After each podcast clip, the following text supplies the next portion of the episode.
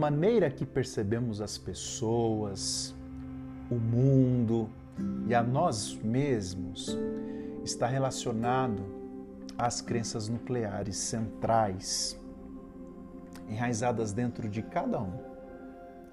Essas crenças dão origem a pensamentos que suscitam emoções e que influenciam os comportamentos. Mas como são estas crenças? O que são? Como elas se formam? Meu nome é Marcos Justiniano, sou psicólogo e professor e convido você para a gente conversar um pouquinho sobre isso. Vimos anteriormente que o pensamento é um processo psicológico inerente ao ser humano. Nós pensamos sobre tudo e em todos os momentos. Fazemos avaliações e julgamentos sobre tudo o que acontece à nossa volta. Todavia, muitos desses julgamentos podem ser distorcidos, não críticos e parciais. A percepção que você tem do ambiente à sua volta, das pessoas e de você mesmo pode estar distorcida e suscitar emoções negativas, comprometendo seus comportamentos. São os chamados pensamentos disfuncionais, ou seja, que distorcem a realidade, são emocionalmente angustiantes e vão influenciar negativamente os seus comportamentos. Esses pensamentos se originam nas crenças nucleares, que também são chamadas de básicas e centrais. São denominadas assim porque estão enraizadas na nossa psique alojadas na nossa memória implícita ou no inconsciente. O que são essas crenças? São compreensões duradouras, fundamentais e profundas que a pessoa tem sobre si, sobre as outras pessoas e o mundo à sua volta. Ideias centrais, tidas como verdades absolutas, como as coisas são.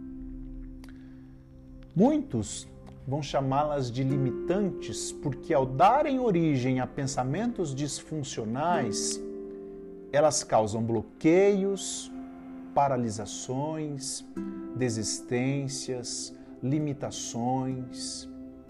Estão recheadas por emoções intensas e negativas. As dificuldades emocionais e o comportamento da pessoa vão girar em torno destas crenças limitantes. Mas como estas crenças se formam? As pessoas desenvolvem estas crenças desde uma idade precoce. No começo da infância, estas ideias sobre situações, as outras pessoas e sobre si mesmo vão sendo formadas e gerando as crenças nucleares. É como em um quebra-cabeças em que as peças vão sendo colocadas, podendo acontecer de alguma peça ficar fora do lugar e ser necessário uma reestruturação depois. Este quebra-cabeças vai sendo montado com peças por vezes fora do lugar, o que vai proporcionando uma ideia distorcida do que de fato ele é a pessoa terá uma ideia, uma percepção distorcida do que de fato ela é. E aí eu tenho a formação da crença limitante que vai gerar pensamentos distorcidos da realidade, é, serão emocionalmente angustiantes e influenciarão todos os comportamentos da pessoa. A educação que essas pessoas receberam de seus pais e de pessoas significantes vai contribuir para a formação das crenças.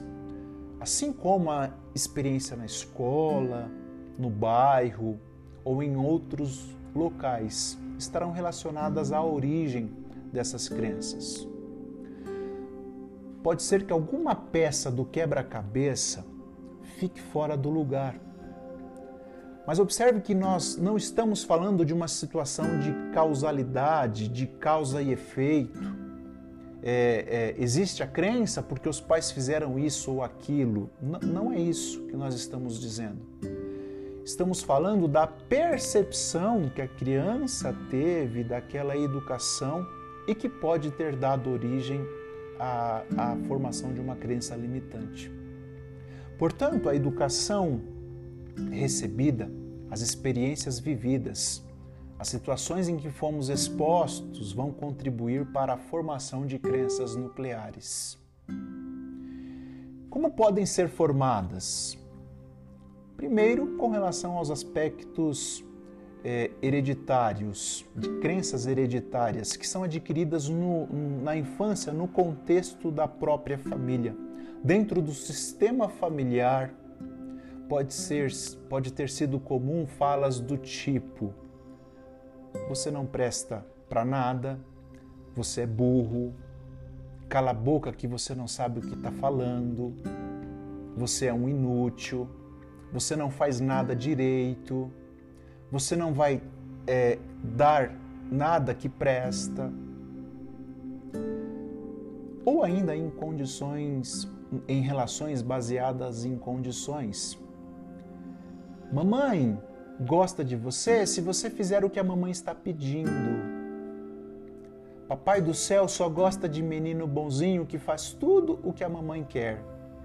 Ou papai e mamãe não gostam mais do filhinho por isso. Essas relações baseadas em condições podem contribuir para a formação de crenças limitantes. Há ainda a possibilidade dessas crenças ser formadas a partir dos aspectos sociais formadas pela sociedade como um todo e pelas instituições que a representam. Interações que é, ocorridas na escola, por exemplo, a ideia social de algumas pessoas de que algumas pessoas são mais capazes e que fazem por merecer. As ideias sobre qual é o suposto papel da mulher, quais são o, o papel do homem, essas interações podem contribuir para a formação de crenças limitantes a respeito dessas, desses temas. E, e, e todas essas condições vão contribuir para a formação de crenças de três tipos. A primeira delas, crenças de desamor. Pensamentos do tipo, é, é, é, exemplificados a partir de falas ou de pensamentos: eu sou incapaz de ser amado, eu não sou atraente, ninguém se preocupa comigo, eu sou feio, ninguém gosta de mim, eu não sou bom o suficiente, eu não sou gostável. São exemplos de pensamentos das crenças de desamor. Crenças de desamparo. Eu sou ineficiente, eu estou desamparado, eu sou vítima, eu sou fraco, eu estou sozinho, eu não consigo fazer nada direito, por isso vou ficar sozinho. Ou crenças de desvalor. Eu não tenho valor, eu sou inútil, sou ruim, eu sou prejudicial, eu sou incapaz, eu sou burro ou eu não sou inteligente. São exemplos de pensamentos oriundos de crenças de desvalor. As crenças serão carregadas por toda a vida e somente deixarão de limitar, bloquear e paralisar quando elas forem identificadas, reestruturadas e substituídas por crenças funcionais. Pense nisso. Eu espero que este conteúdo possa te ser útil. E se fizer sentido para você, curta, comente, deixe suas dúvidas, que eu farei questão de responder todas. Ah, e, e compartilhe com outras pessoas, para que elas podem, possam ser auxiliadas por esse conteúdo. Um forte abraço e até o nosso próximo episódio.